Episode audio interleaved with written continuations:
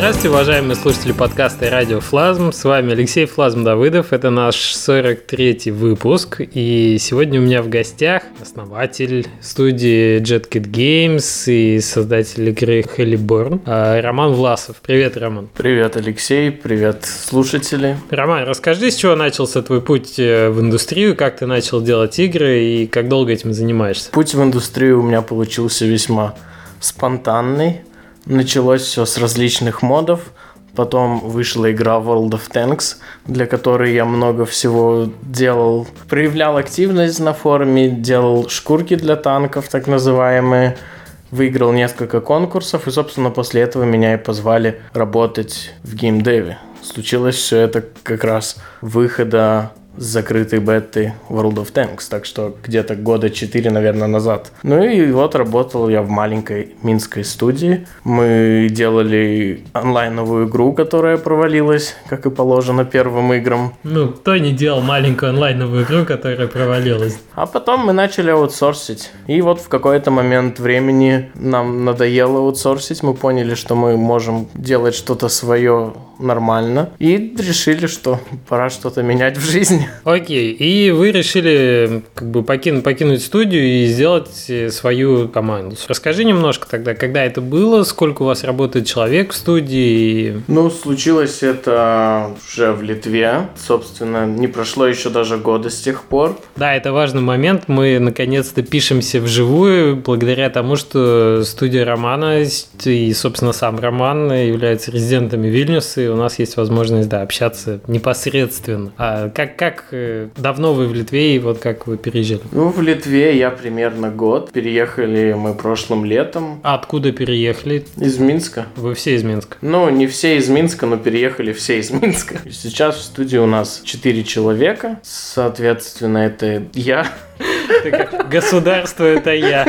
У нас есть программист, модельерша, которая, собственно, и делала весь 3D-контент для игры целиком и эффекты, и GUI-артист. Ну и все в какой-то мере занимаются геймдизайном. То есть вас сейчас четверо человек? Да. Окей. Как давно? То есть вы организовали студию до переезда, и вот вы уже здесь как... Ну, работали мы все, собственно, в прошлой студии вместе, поэтому уже сработались как... Понятно. Ага. Вместе и образовали новую новую студию. Хорошо, расскажи про свой проект, про вертолеты, про Hellburn. Это, я так понимаю, мультиплеерная игра про вертолеты а, с интересными режимами игры, сделанная на Unity. Немножко про технологии, ну и про сам проект. Ну, сам проект, его идея родилась очень давно. Наша вот художница, моделерша, она начала, еще даже не знаю, наверное, больше года назад делать модели вертолетов в надежде на то, чтобы исправить историческую несправедливость об отсутствии вертолетных игр и потом все как-то постепенно на определенных стадиях начали втягиваться в проект, и вот с ним мы и решили. Начала делать модель вертолетов в надежде, что когда-нибудь взлетит.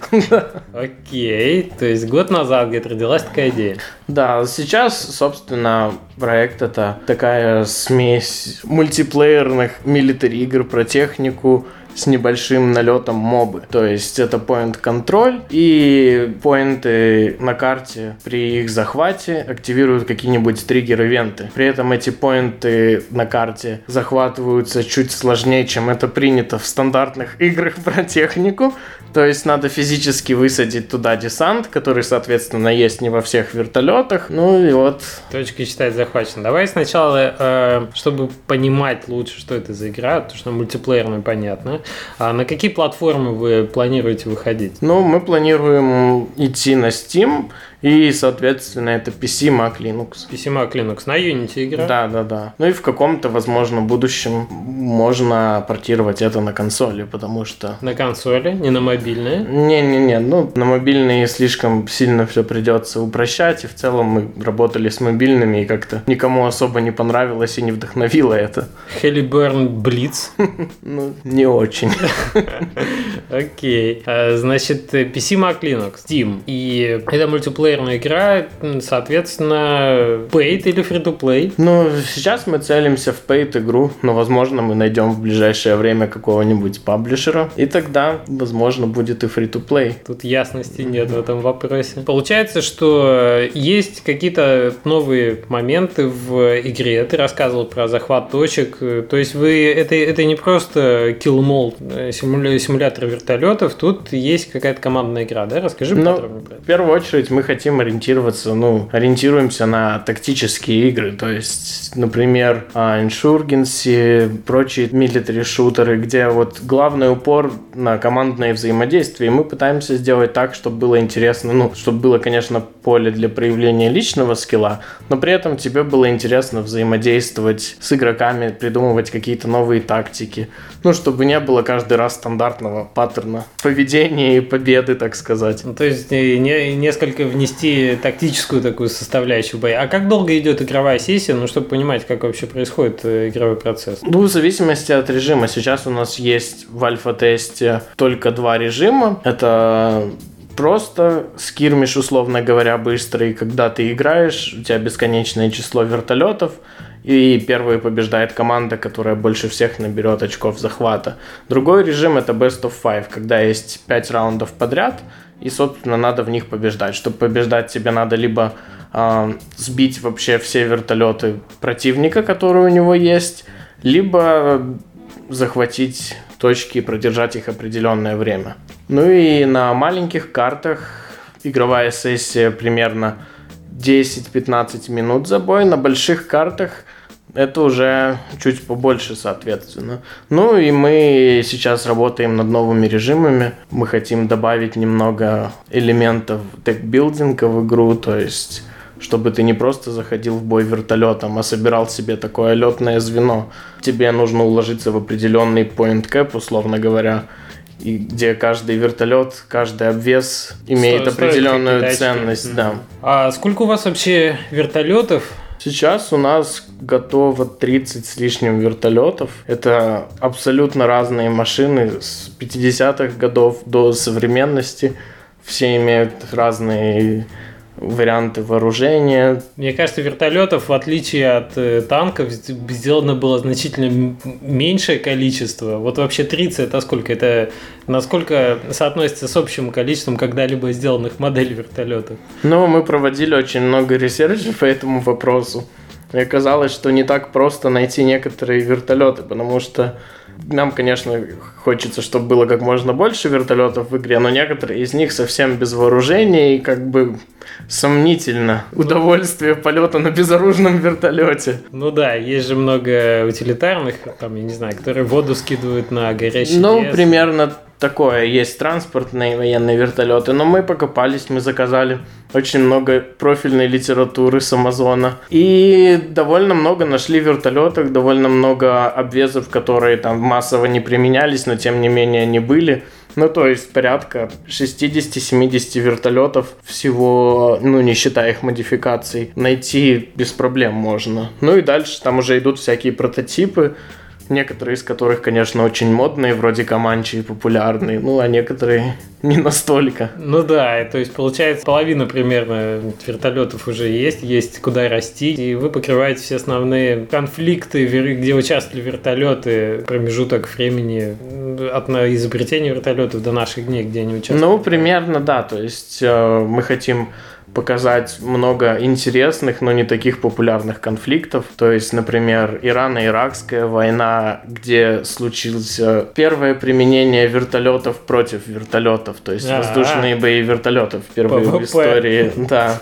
Ну, были всякие Сомали, ну, много конфликтов, особенно в Африке. Мне кажется, после э, вот известного фильма там «Апокалипсис сегодня», я думаю, вот э, варианты в Вьетнаме самые, самые такие попсовые. Ну, плюс я не знаю, где, где еще. Ну, они попсовые, попсовые, но игр-то про это все равно нету, несмотря на про Да, да, я, я наоборот хочу сказать, что это хороший, хороший повод э, осветить-то этот момент. Слушай, вот всем известно, что есть две популярных мультиплеерных игры про самолет самолета. Одни из них, извините за каламбур, взлетели, а вторые нет. И вот э, там одна из проблем ключевых, которую э, Гайджинам удалось побороть, а World of Planes нет, это механика управления, может быть, самолетами, сделать, чтобы вот именно было интересно летать на самолете. Все-таки это... Ну, мне кажется, что основная там сложность была не с управлением, а с тем, что все-таки самолет, он постоянно летит вперед.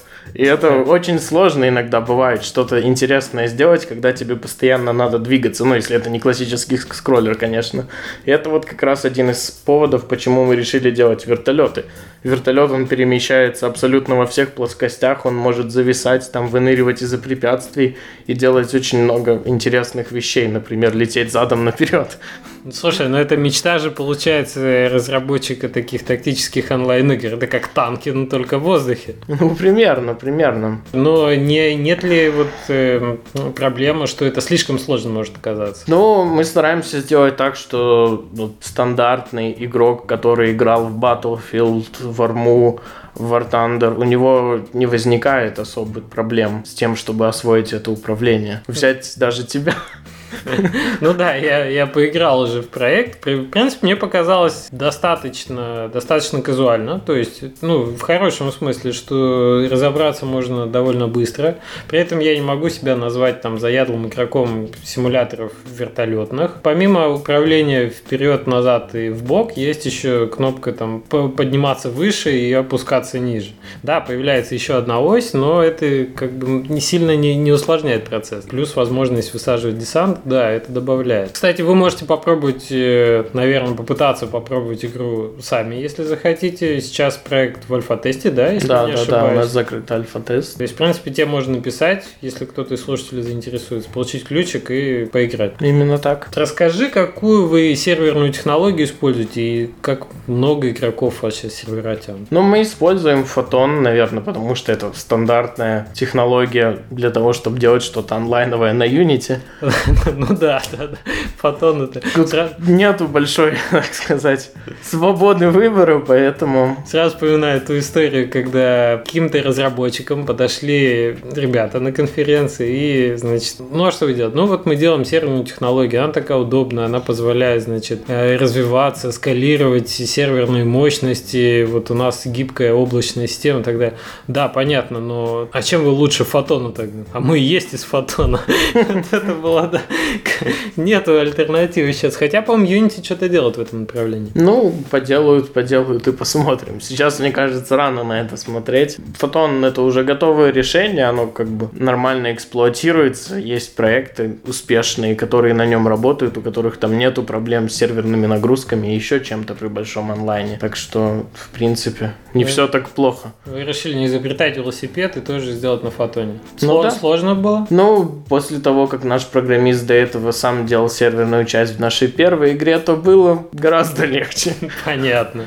То есть, в общем, какой-то опыт был. Нельза сказать, что вы разбирались с этим с нуля, но как бы работает. Ну да. Хорошо. Конечно, вопрос по серверу это еще там вопрос нагрузок. У вас впереди много веселого. Ну да, это нагрузок особых пока не было, поэтому мало что я могу про это сейчас рассказать. Понятно. Один из интересных моментов э, в истории вашей студии последний, что вы недавно получили, это такая уже растиражированная многими и местными литовскими СМИ история, и появлялась новость об этом, по-моему, на Громании, не знаю, а, что вы получили 100 тысяч евро от литовского фонда. А как вот вообще студии, которые не является литовск, который переехал в Литву недавно, получить э, инвестицию. Что для этого надо? Это вообще первый, по-моему, проект игровой, да, в который инвестировал практик капитал? Ну, это вообще, насколько я знаю, первая игровая инвестиция в Литве в целом. В общем, вот такие первопроходцы. Ну, да. Ну, на самом деле, все началось довольно спонтанно. То есть мы думали, что мы будем аутсорсить дальше и, условно говоря, там в свободное время делать игру, копить деньги, чтобы у нас были эти средства покрыть разработку и наше проживание. Но потом местное комьюнити, сказать, затянуло. Можно сказать, как болото, но в хорошем смысле этого слова. Понятно, то есть стартап, комьюнити. Ну, экосистема такая, да, довольно хорошая. Ну, много людей очень помогало, много людей очень давало советы, и путь был довольно долгий от нашего начала общения. А получим-ка мы инвестицию? Ну, примерно. До самих инвестиций был очень долгий путь. Ну, вот сложно это соответствовать, так сказать, студии, требованиям, которые предъявляет э, какой-то венчурный фонд для того, чтобы инвестицию получить. Или ну вот э, ты, оглядываясь назад, ну, что бы посоветовал другой команде? Брать вообще деньги у инвесторов на игру? Или, как бы, ну, если есть возможность, ну, пилите сами с маленькими костами и выходите потом? Ну, пока в дальней перспективе я не могу сказать, стоило или нет, но вот из того, что имеется, это, конечно, очень сильно упрощает дело, это очень сильно, ну, и помогает как-то, ну, не то, что расслабиться, но ты уже понимаешь, что, ага, раз кто-то другой в тебя поверил, значит, действительно, наверное, ну, не все так плохо. И это ощущается даже в переговорах с паблишерами, потому что, когда ты им говоришь, что вот, мы делаем игру, мы получили инвестиции из венчурного фонда, то они сразу начинают на тебя по-другому как-то смотреть. Ну, само по себе проще, что там, условно говоря, у тебя проверенная компания, там все нормально. Ну, ну то есть, если ну, как бы серьезная, серьезная организация, как венчурный фонд, вложила в вас деньги, соответственно, она не просто вас проверила, да, не просто у вас хороший качественный продукт, который как бы а, потенциально интересен, но и при этом у вас там с бумажками все хорошо, и организация а, соответствует определенному уровню. Да, это хорошая проверка проверка на, на качество для компании. Наверное, немногие, немногие студии, в принципе, ведя какую-то операционную деятельность, если они и оформляют ее официально, как на бумаге. Потому что есть расхожее мнение, что пока вы не начали получать деньги, а, типа не парьтесь за то, чтобы делать юрлицо, чтобы как-то формализовывать э, свои отношения, подписывать какие-то договоры друг с другом, да, и, и так далее. Есть такое мнение. Э, и я, в принципе, с ним согласен, наверное, в 80% случаев, потому что очень много проектов, которые начинаются, вот, вот с караванами и так далее, где домики набегают, э, они не, не, не доходят до релиза, не доходят до стадии. Поэтому, наверное, говорить о том, что стремиться, прежде чем ты начал делать что-то успешное, начал первый проект свой, оформлять его как-то, может быть, действительно и не стоит. Но, видимо, если уже серьезное намерение, если проект серьезный, то стоит держать документацию в порядке, чтобы в случае, если вы хотите получать инвестиции, у вас э, не было больших проблем потом. Ну, тут, мне кажется, все зависит от того, прошел ты, условно говоря, такую точку невозврата или нет. Потому что мы там в течение этого времени, как этой белорусской шуткой, прошли три стадии, когда Нету денег, совсем нету денег. Пора менять доляры. Вы доляры поменяли, я чувствую.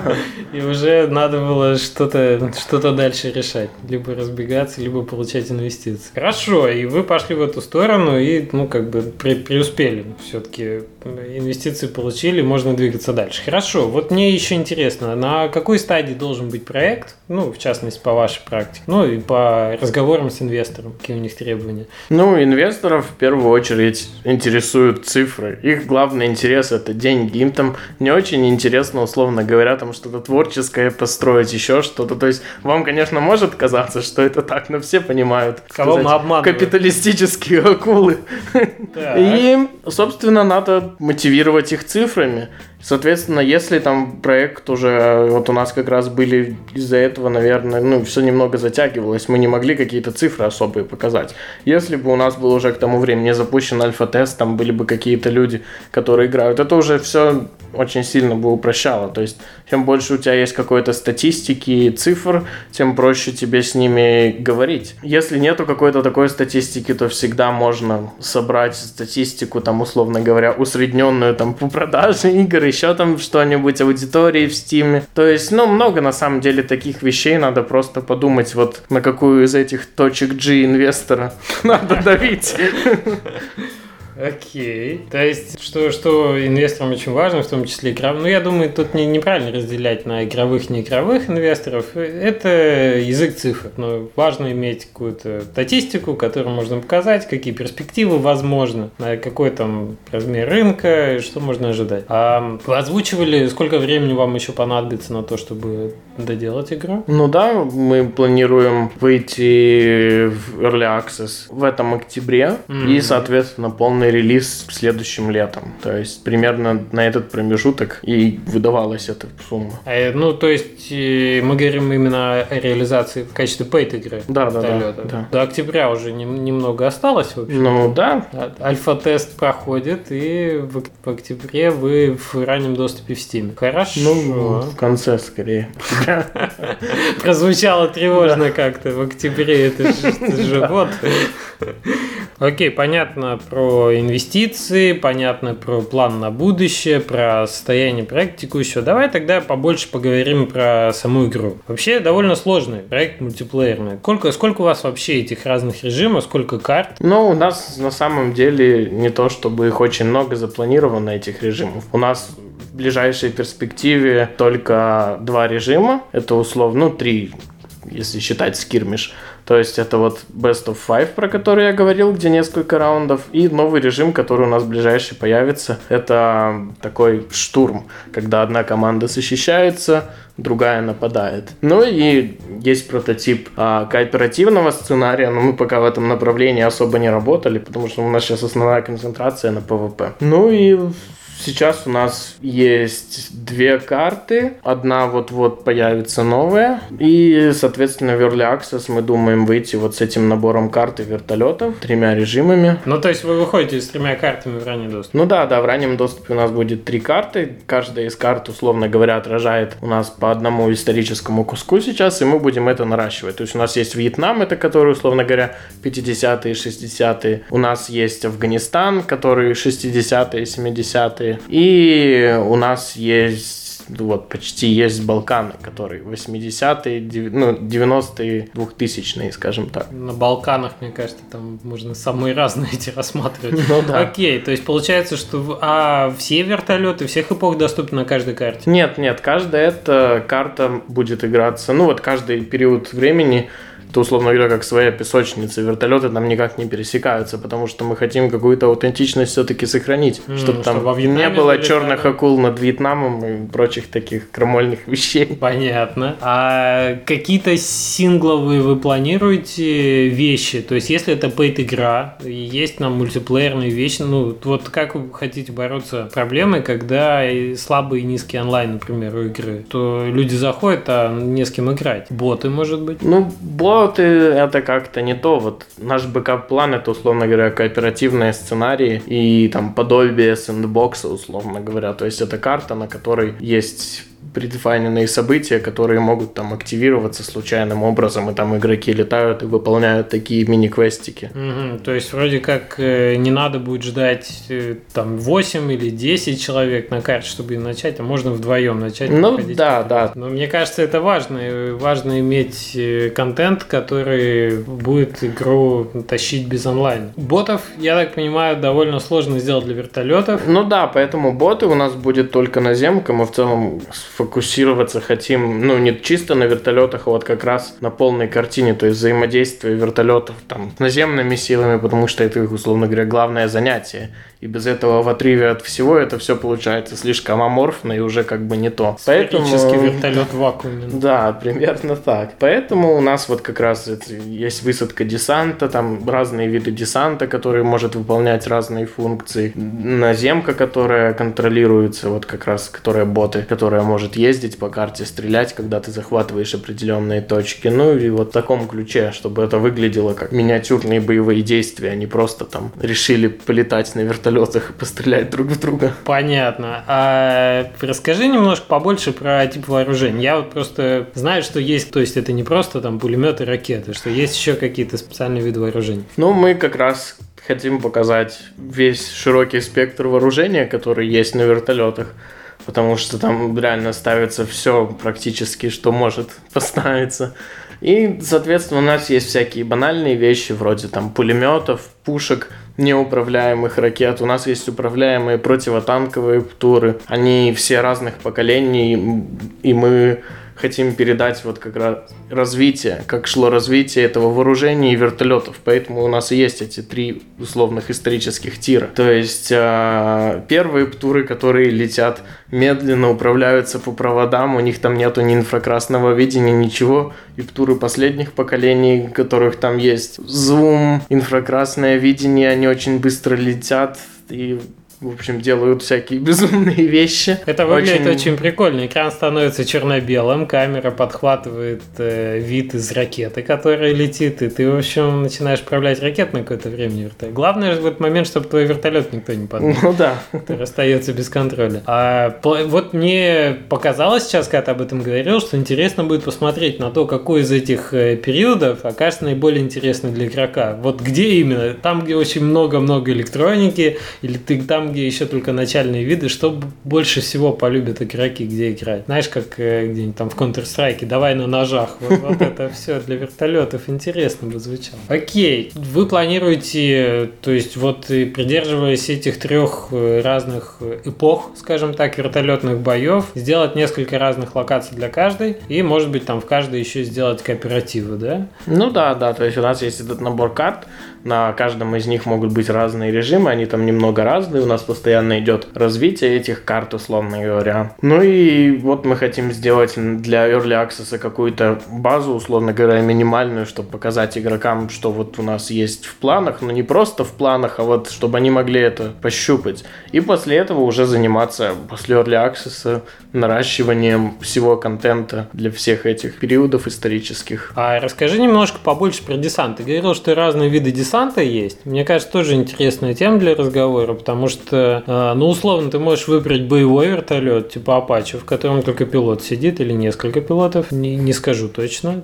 Вот. И можешь выбрать э, такой полностью грузовой вертолет и какую-то комбинацию между. Ну, условно говоря, да. То есть а, сейчас у нас есть два вида десанта и еще один на подходе. То есть один десант это просто обычный, который захватывает точки на карте, он занимает там на них зенитное орудие. Сейчас вот он начнет вот-вот занимать еще и катера с бронетехникой. У нас есть э, десант с ПЗРК, то есть ты высаживаешь его, это какой-то аналог мины, условно говоря. Но с ПЗРК ты высаживаешь десант уже где угодно. Да, где угодно на карте ты его можешь высадить, он сидит и ждет, ждет и терпеливо. Зная, как mm в Counter-Strike снайперы любили занять какой-нибудь уголочек, я так и вижу, что на картах вертолетах будут какие-то злачные места, где вот прямо будет сидеть в тени отряд расчет с ПЗРК и ждать свой прилетающий вертолет. Ну и будут минометчики, которые призваны бороться с вот такими вот теневыми, а, то есть ожидающими ты... людьми и точками. То есть ты высаживаешь его где-то неподалеку, например, от того места, где ты знаешь, где сидит вот этот вот выводок людей с ракетами, или рядом с точкой, которую захватил враг. И он начинает вот, ну, по стандартной этой... По траектории, Да, по траектории минометной, тихо поливать ее минами. Начинает уничтожать да. точку противника. И у нас запланировано очень много этих видов десанта. Их не так сложно реализовывать, но они как раз дают очень много тактической глубины всякой. То есть, например, там банально споттеры, которые он сидит, он ничего не делает, но когда он замечает врага, он как бы выполняет какое-то действие. Мы хотим сделать этот десант тоже разным в зависимости от эпохи. То есть, например, вот те же самые споттеры на вьетнамской карте, они будут просто сигнальные ракеты запускать, условно говоря, когда будет в радиусе их наблюдения пролетать враг. Такое какое-то палево, мне кажется, для споттеров. Прямо повод.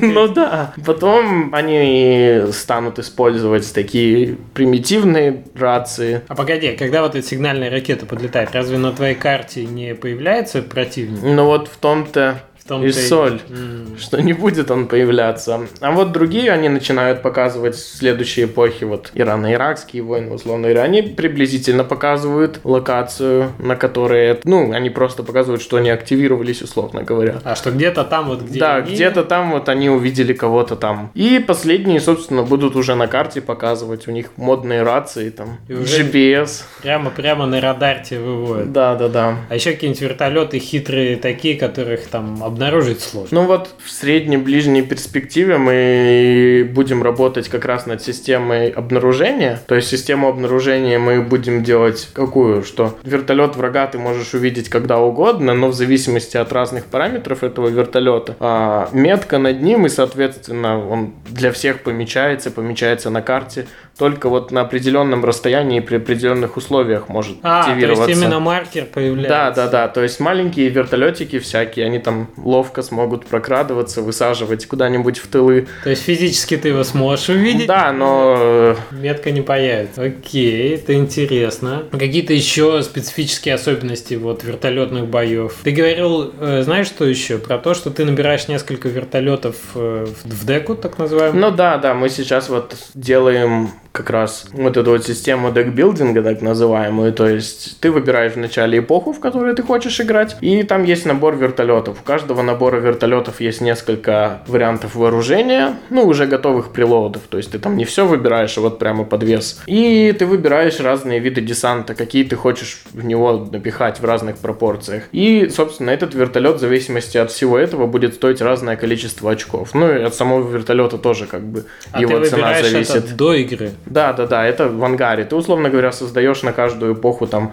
по какому-то своему такому сквадрону, и с ним потом можешь зайти в бой. Это вот как раз для таких режимов боев, которые не скирмиш. Напоминает какое-то, не знаю, формирование своей колоды в Хардстоуне. Ну вот примерно такое, да. А сколько ты можешь в итоге вертолетов? Вот ну, это... максимум три вертолета, минимум, соответственно, один. А, либо То есть, один... например, ты можешь там напихать что-то невероятное. Ну и в игре у тебя будет этот один вертолет? Да, да, да. И, собственно, это вот количество твоих вертолетов на бой. А у противника взял... три по очереди будут после уничтожения? Ну, ты их сам выбираешь. Ты выбираешь первый вертолет, тебя сбили, ты выбираешь из оставшихся, и вот так вот. То есть, например, можешь взять один клевый вертолет очень и два таких, совсем. Но не больше трех. Да, да, да. И, соответственно, у каждого... Ну, это сейчас не больше трех. Конечно, посмотрим, во что это выльется, но... Ну, понятно, да. да. Я просто пытаюсь понять mm-hmm. режим игры. И у каждого игрока на карте вот такая дека вертолетов да. есть. И сколько максимальное количество игроков? Это все в зависимости от карты. То есть у нас есть карты сейчас, вот они все идут по нарастающей. То есть по периодам историческим. Каждая из них больше по размеру, потому что мы делали вначале ту, потом делали Афган и решили Афган, ну, чтобы там что-то такое было, надо сделать чуть побольше, а потом Балканы, и там уже вообще леса, поля, тайга. Ну вот интересно вам будет и по статистике посмотреть, да, какая еще по размеру больше подходит. Хотя, мне кажется, наверное... Ну, то есть на Вьетнаме там, условно говоря, это 6 на 6 человек, на Афгане это уже 8 на 8, и на Балканах это примерно 10 на 10. Mm-hmm. И как бы... Каждую из этих 10 человек там от 1 до 3 вертолетов, да. Они гибнут, заново появляются, и, соответственно, игра идет до последнего... Ну, не то, что до последнего, там проще, наверное, точки позахватывать, чем убить а, все ну вражеские да, да, вертолеты. Поэтому... Интересно. Так вот, и точки как раз хорошо захватывать, потому что некоторые из них там дают какое-то преимущество тебе. То есть сейчас все точки вот в данный момент не имеют зенитки, которые они захватывают, и они стреляют по всем вражеским прилетающим вертолетам. И сейчас будут, которые активируют триггер-ивенты на карте. Захватил точку, приехала колонна бронетехники, условно говоря, на центр, и сидит там, стреляет. И она всем. за тебя как Да, да, да, да, да, за команду. Ну, как вот в моба играх сейчас такое очень много где, мы решили, что ну, это довольно интересно. Моба вертолеты.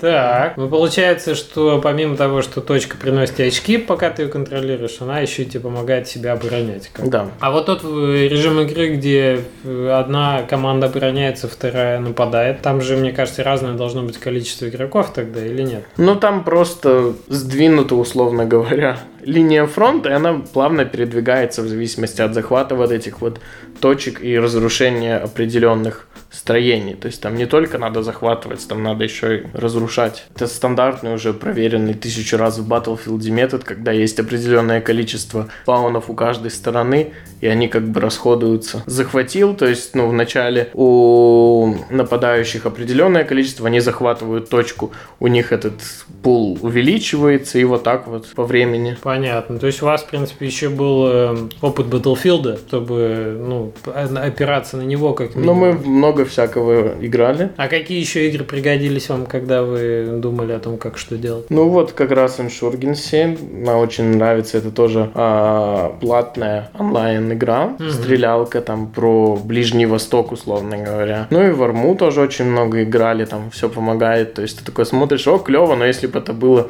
проще раз в пять, то, может быть, кто-то еще бы захотел такое попробовать. Дейзи родилась, да? Клево про зомби. Вот я бы отдельно в это играл. Ну, вертолеты, почему не поиграть отдельно в вертолет? Ну да, потому что ты такой продумываешь, пересмотрел там Black Hawk Down и такой, окей, сейчас все садимся в мой вертолет, полечу высаживать вас. И в итоге все кончается тем, что ты цепляешь столб, умираешь, и все зафрустрированы, потому что это длилось же не 5 минут, там, а минут 20 надо лететь куда-нибудь. Знаешь много нового. Да, и ты такой, о. Понятно. Ну, про игру, ты, что касается игрового процесса, я думаю, более-менее мы выясним. Такой вопрос. Э, на, на текущем этапе вы, получается, все-таки ищете паблишер. Ну есть да, Инвестор – это не паблишер, он Да. его не отрицает, наоборот, он его предполагает. Зачем вам паблишер, получается? И какой именно он вам нужен, вы знаете? Ну вот паблишер как раз хороший для того, чтобы не было той ситуации, о которой ты говорил, с тем, что очень маленький онлайн, ну,